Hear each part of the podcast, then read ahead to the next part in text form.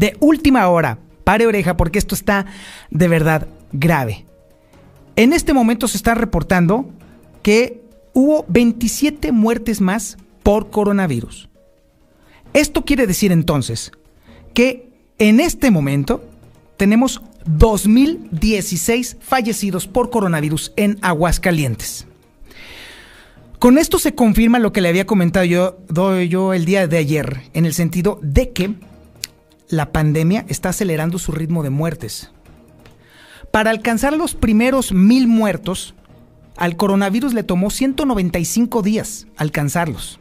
Desde el 10 de abril, que fue el primer fallecido por coronavirus, hasta octubre de este, del año pasado, justamente, que fue cuando se alcanzaron los mil fallecidos. 195 días.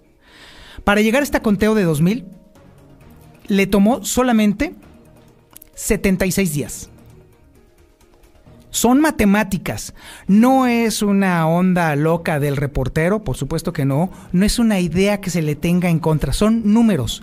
Las matemáticas no saben de conveniencias políticas, ni de filias, ni de fobias. Los primeros mil se tardaron 195 días. Los segundos miles se tardaron 76 días. Matemática pura.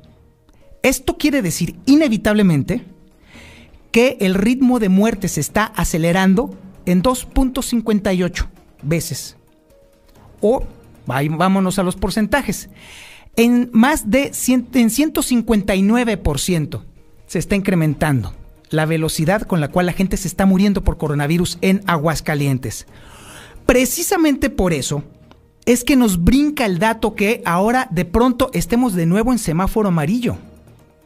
Insisto, para la vida económica de Aguascalientes, por supuesto que son buenas noticias, porque esto todavía abre un poquito más el abanico. Lamentablemente, conocemos perfectamente el descontrol de la pandemia que tiene el gobierno del estado, lo cual es precisamente la razón por la que se ha incrementado el ritmo de muertes.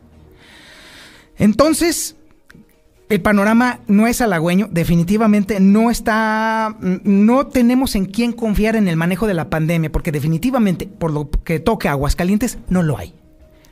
Y lamentablemente, todavía nos falta ver los contagios que ya se están presentando en este momento, producto precisamente de las reuniones de Navidad, que apenas en este momento estarían empezando a desarrollar los síntomas.